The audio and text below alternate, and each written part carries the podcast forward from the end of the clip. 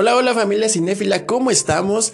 Bienvenidos a un capítulo más. El día de hoy te voy a platicar de una película que seguramente va a dar mucho de qué hablar y esto es El Callejón de las Almas Perdidas. Si eres fan de Guillermo del Toro, seguramente estás acostumbrado a que siempre nos presenta un cine de monstruos con grandes efectos visuales, con una historia dramática y un trasfondo que siempre, siempre, siempre hace de las películas de Guillermo una delicia. el Callejón de las Armas Perdidas es una cinta mm, que es diferente. Diferente a todo lo que ha hecho Guillermo, como lo fue El laberinto del fauno, como Pacific Rim y muchas otras.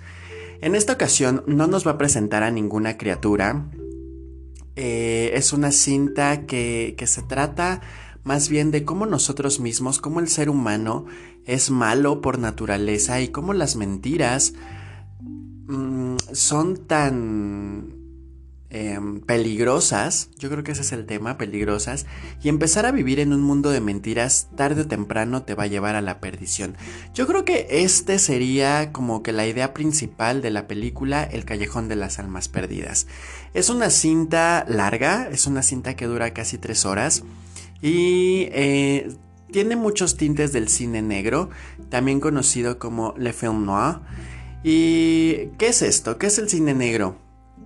Bueno, pues son películas eh, que por ahí de los años 40, 50 fueron muy famosas, que eran de estas de detectives en blanco y negro, con una historia, donde tenemos al personaje principal que tiene que, desenrollar una trama de suspenso y tenemos por ahí a la fan fatal de esas épocas. Eh, que era la mujer eh, exuberante, con grandes vestidos, grandes maquillajes, entonces, más o menos de ahí parte esta historia y es a lo que te vas a enfrentar cuando vayas al cine a verla. Existe una versión en blanco y negro de esta película que se está estrenando en Estados Unidos y que posiblemente llegue aquí a cines o si no, por cuestión de la pandemia. Recuerden que ahorita todavía ir al cine mucha gente lo piensa. Seguramente estará llegando la versión en blanco y negro en plataformas digitales.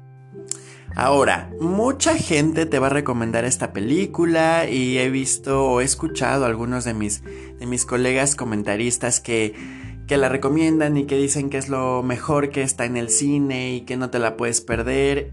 Y si a ti te gusta Guillermo del Toro, sí. Sí tienes que verla, tienes que darle una oportunidad. Si te gustan estas historias de suspenso y de intriga, también podría ser, pero aquí lo dudo un poco porque la película al ser larga eh, sí aburre. Aquí te vamos a decir la verdad. Eh, aquí no estamos comprados con nadie, nadie nos paga. Entonces aquí todavía podemos decirte la neta y recordemos que este podcast es para decirte si puedes ir a perder tu dinero o si vale la pena invertirlo en un boleto de cine. Si te gusta Guillermo del Toro, sí, vela a ver.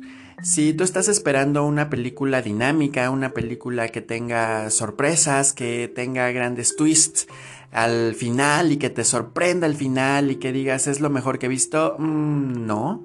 Es una película básica, muy larga para mi gusto. Eh, yo creo que muy bien pudieron cortarle algunas cosas y no afectaría nada. Sin embargo, aquí es donde entra mi problema con la película.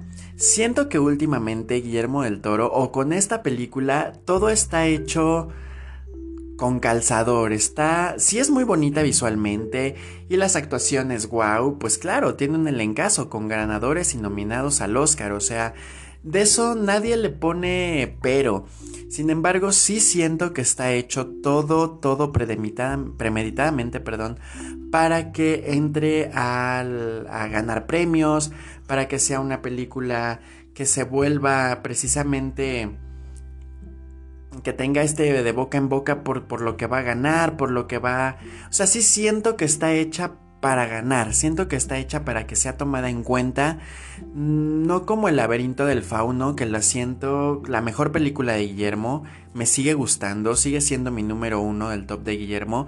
Porque siento que el laberinto del fauno fue hecha así, ¿no? Eh, por gusto, por amor. Y que los premios y todo lo que le fue llegando después a la película se lo ganó precisamente por esa ingenuidad Siento que ahora con el Callejón de las Almas Perdidas todo está hecho para que gane, o sea, tiene una fotografía. Ya sabemos que aquí no hablamos de, cosas eh, técnicas, sin embargo sí las tengo que mencionar porque así lo siento. Siento que está hecha con la fotografía exacta, con los diálogos exactos. Está muy bien lograda, pero se siente en cierta forma robotizada, a mi parecer. Se siente que Guillermo dijo, sí, aquí tiene que estar esto para que los que se dedican a premiar música eh, la tomen en cuenta. Aquí los negros y tiene que resaltar el rojo carmesí del labio para que los que se dedican a maquillaje la tomen en cuenta. O sea, sí, espero que me esté explicando. Sí siento que por estar tan tan metido en que tiene que ser visualmente perfecta, musicalmente perfecta, pierde un poco la esencia. Y lo mismo, a, esto me metí por decirte que es la siento larga. O sea, la siento larga porque para que sea tomada en cuenta en una entrega de premios, pues debe de tener cierta duración. Entonces, siento que también ahí fue donde perdió un poco el estilo y dijo, pues tiene que durar tanto, vamos a meterle esto y vamos a meter... Y sí, la mitad de la película es aburrida, es lenta, eh, no pasa nada. Eh, es una película que abre muy bien, que te, que te adentra este mundo circense y de la feria, con grandes visuales, con grandes efectos. Y sí, abre muy bien. Y de verdad que desde un principio mantiene tu atención, o sea, te atrapa. Sin embargo, sí, a la mitad de la película, todo el segundo acto te pierde, o sea, no hay nada que te lleve un hilo conductor que realmente mantenga el suspenso ahí. Claro que la última parte de la película, los últimos 30 minutos, es una explosión de emociones y de situaciones que cuando la terminas de ver dices, wow, todo lo que pasó esta media hora fue realmente lo que esperaba en cierto punto, porque te digo, es una película muy básica y desde un principio sabes quién es el malo, quién es el bueno, cómo va a terminar. O sea, no hay un twist, no hay un cambio. Entonces sí siento que es una película más bien hecha para, para ganar premios. Eh, muy bien por Guillermo del Toro porque ahora puede darse ese lujo de hacer lo que él quiera, ya con el renombre que tiene. Y se nota que, amaba esta película. Esta película se estrenó en 1947, es un clásico del cine negro, eh, como te comentaba antes. Entonces se nota que él era tan fan que dijo voy a hacer mi propia versión y qué bueno, se le aplaude. Sin embargo, sí siento que está un poco ahí como sobrevalorada por los comentarios y por la gente. Te digo, si tú eres fan de Guillermo del Toro, vela a ver. Si no, puedes esperarla a que se estrene en alguna plataforma dentro de 45, 50 días, que es lo que está eh, ahorita eh, mencionado por cuestión pandemia. solamente si eres fan y si estás pensando en ir al cine a divertirte, eh, no, solamente si eres fan, vela a ver. Si estás pensando en ir al cine a divertirte, a pasarla bien, no creo que esta sea la película indicada para para una tarde de sábado que solamente quieres divertirte. Es una película más bien eh, densa, está pesada, te digo, es, muy lenta, muy lenta. Y a mí se me tornó aburrida en, ciertos eh, puntos. Entonces, si no eres fan de Guillermo del Toro y la verdad no tienes ganas de ir al cine, pues sí déjala pasar. Si eres muy, muy fan y te gustó La forma del agua, que fue lo último que hizo Guillermo en cine, eh, a mí la verdad no me encantó la forma del agua, la verdad es que nada más la vi en el cine esa vez y no, no la volví a, visitar.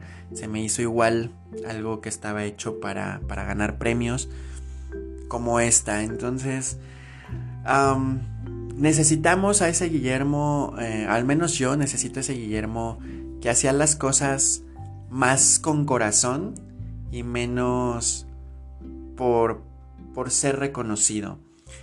Digo, está bien, pero al final de cuentas siento que El laberinto del fauno, que, que El orfanato, eran películas, El espinazo del diablo, eran películas que estaban hechas con amor, ¿no? Y que solito llegaba.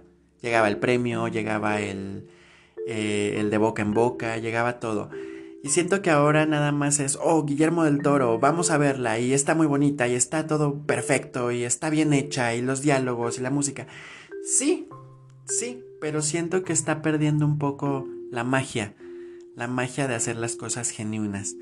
Esta es mi opinión, espero que, que si tú la fuiste a ver, me dejes aquí un comentario eh, y me digas qué te pareció, si, si también tú estás pensando como yo que, que en esta situación ya Guillermo está como más preocupado por hacer las cosas tan bonitas, tan perfectas visualmente, tan, que deja de lado eh, aquello que nos sorprendía en sus primeras películas. Soy gran fan de Guillermo del Toro, el de antes, el del laberinto, el del espinazo. Eh, últimamente estas películas sí me han dejado un poco ese saborcito, pero no sé si solo sea yo. Eh, me encanta que esté triunfando. Y El Callejón de las Almas Perdidas es una película visualmente perfecta. Que si tú eres fan de Guillermo o eres fan del cine que está hecho eh, para maravillarte, vela a ver. Si tú estás buscando algo divertido, algo entretenido, algo que te mantenga al filo de la butaca, esta no es la película. Espero que te haya gustado mucho esta reseña, esta opinión. Eh, recuerda no solamente quedarte con lo que yo digo, eh, vela a ver y pues vamos a debatir qué es lo que al final de cuentas es lo mejor de una película. Seguramente nos encontraremos muy pronto en el cine. Yo soy Tony Márquez y esto fue un capítulo más del podcast Yo te la cuento. Gracias.